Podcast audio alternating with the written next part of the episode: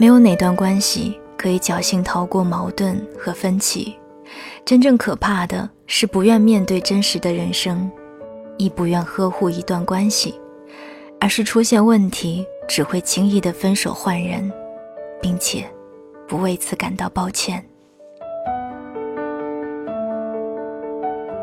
昨晚我在清理加湿器水垢，用着有点噪音，清理之后应该会好。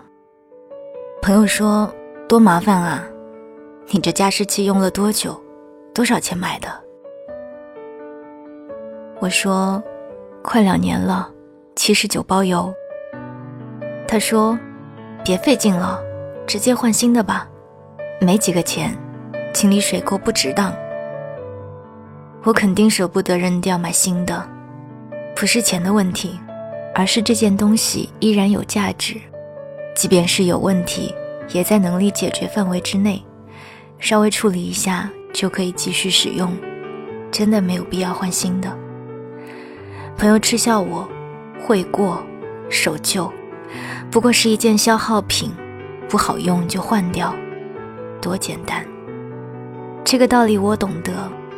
也不是不能做到，但每个人处理问题的方式不一样。有人喜欢一切东西都是粗心的，出了一点瑕疵就不能接受。但我更愿意接受生活和时间的磨损，在一样东西还有价值和意义的时候，愿意花时间去修复、去改变，而不是说丢掉就丢掉。对待关系和感情。也是如此，任何关系和感情都会出现问题，这几乎是默认的真理。但有人只能看到狭隙，选择随手丢弃；有人依然惦念着他的好，愿意花费心思去改善和修复，直到感情散发出它圆润的光泽。我身边就有这样不同的两种朋友，有人倾向于择一人终老。朋友不多，但个个都一起经历过友情的考验。也不是没遇上过争端或不和，但他们肯花时间和耐心去培育、去修护，因为他们相信，既然能成为朋友和恋人，除了缘分使然，必定有彼此欣赏和认同的地方，值得为此去跨越障碍。所以。时间沉淀下来的不是关系的数量，而是关系的质量。这是更新感情替代不了的情感浓度。还有人不停的换恋爱对象，相处时间都不长，分手原因都是一些在我看来无伤大雅的小问题。有时候是因为争执时对方说了一句重话。有时候是因为两个人对某件事的看法不一样，还有一次是因为对方换了一个新工作，出差不能常见面。我从最开始的惊讶到现在视作平常，是因为我已经知道，这位朋友会一直这样折腾，很难跟人建立深刻的连结，因为他只能接受情感里如他所愿的部分，只要出现一点局域。他的习惯就是解散关系，因为在他看来，修复和改善的成本太高了，换新的多省事。我们习惯了省事，对待关系也追求这样的原则，总觉得满世界都是男人和女人，换一个也不是什么难事儿，说不定就像网上购物一样，今天下单，明天就包邮送到你手里。新的东西一开始都是好的，要不然怎会有人感慨“人生若只如初见”？那时相看两不厌，怎么见，怎么欢喜。但谁都扛不住时间的挑战，总有些更深层次的真实会暴露出来，这让很多人难以忍受，因为他们对感情最初的设定就是永远新鲜。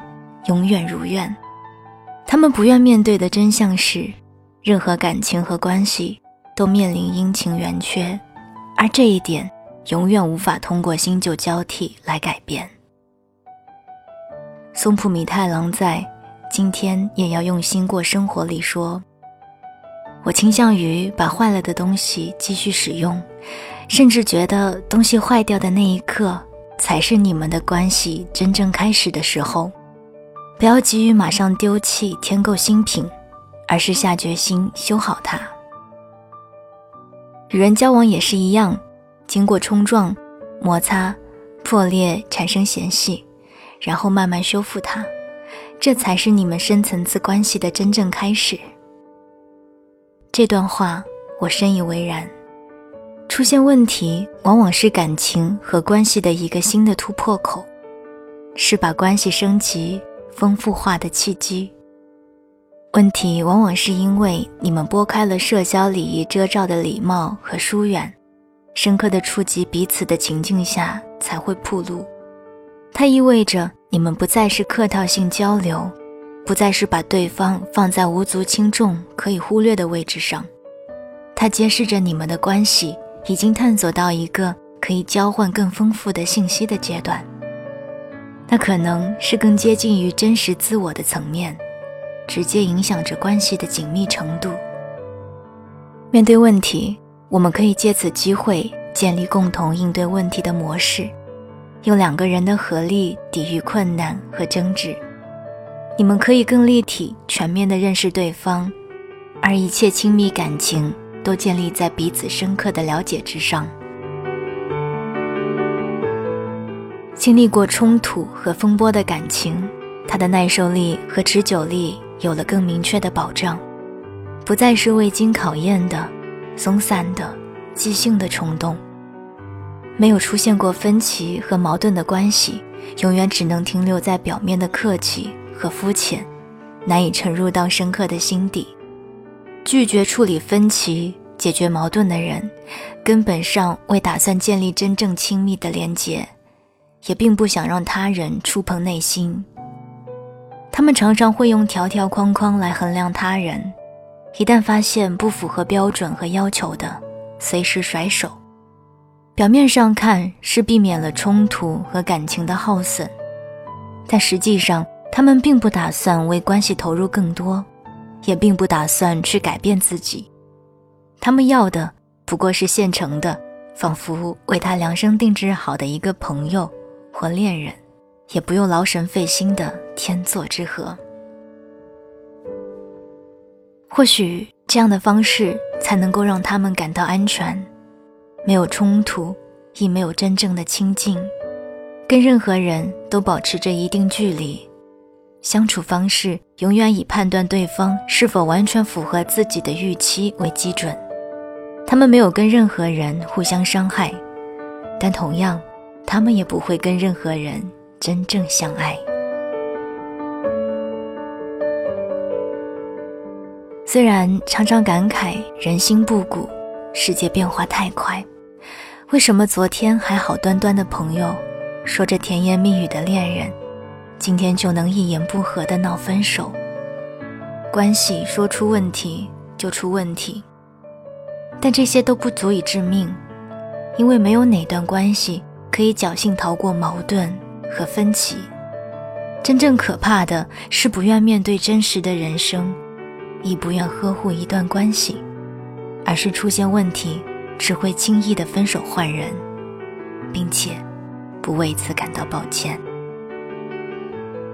纵使你再深情，也敌不过这样轻描淡写的无情，而有时，这些无情的人，恰恰。就是我们自己。